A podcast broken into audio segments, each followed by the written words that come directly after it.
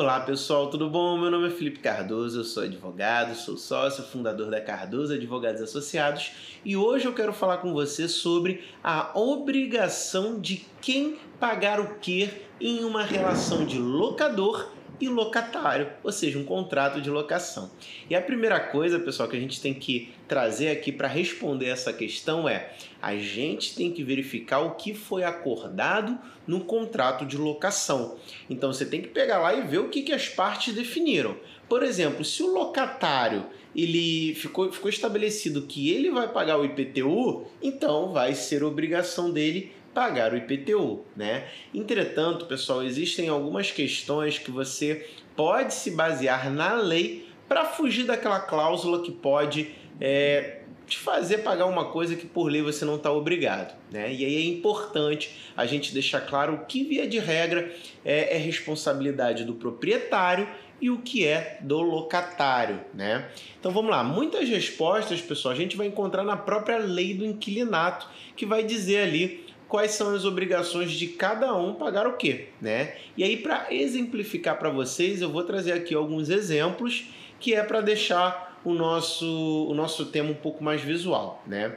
Vamos supor que dentro de, de uma relação de um locador e um locatário, você tem aí um, a necessidade de recompor alguma questão estrutural do imóvel. Vamos supor que uma é, uma coluna ali ela está sendo danificada que pode colocar o imóvel em risco. Ou então o telhado está apresentando problema, você tem um problema de infiltração, você tem um problema dentro da rede elétrica.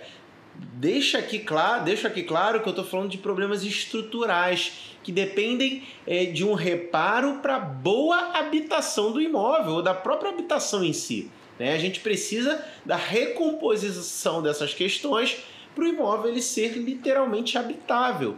E todas essas despesas, pessoal, vai ser de responsabilidade do proprietário. Então, se você tem um problema em relação à estrutura de luz, é, telhado, infiltração, essa responsabilidade de se arcar com o reparo disso vai ser do proprietário.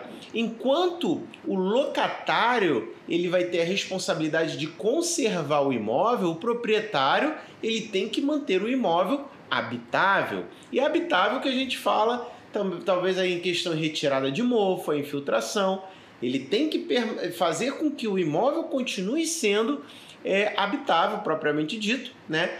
Pelo locatário. E aí a obrigação de conservação vai ser desse locatário, né? Então assim, pintura, é, lâmpadas, tudo isso vai ser de responsabilidade de conservação, de troca do locatário, não do proprietário. É né? muito importante a gente deixar isso claro.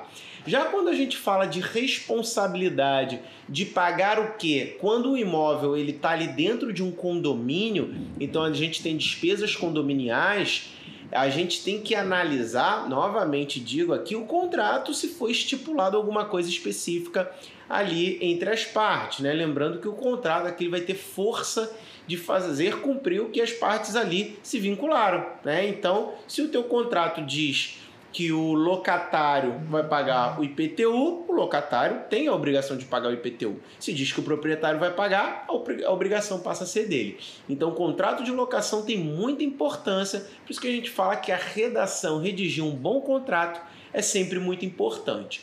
Agora, quando a gente fala de condomínio, pessoal, a gente tem aquelas despesas ordinárias, né, aquelas despesas habituais do condomínio, que é a despesa ali para fazer o rateio para pagamento dos funcionários, aquela despesa para rateio de água, de luz, né? todas aquelas despesas que vêm mensalmente na cota condominial.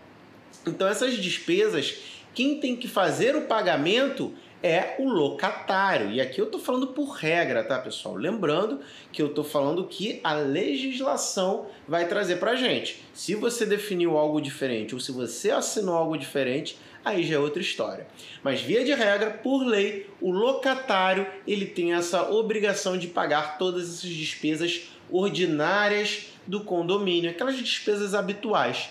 Agora, se a gente está falando de uma despesa extraordinária, como por exemplo uma cota extra para pagamento de uma reforma é, no condomínio, então a gente diz que essa despesa extraordinária quem tem que pagar é o proprietário do imóvel. Né? Pessoal, espero que o tema tenha sido de grande auxílio para vocês, que tenha esclarecido suas dúvidas. E lembrando que se você tiver aqui alguma coisinha que eu não falei, alguma cota específica que eu acabei não abordando, você pode dizer aqui nos comentários, que vai ser uma satisfação para mim poder tirar a tua dúvida, tá? Eu vou me despedindo agora e até a próxima. Tchau, tchau!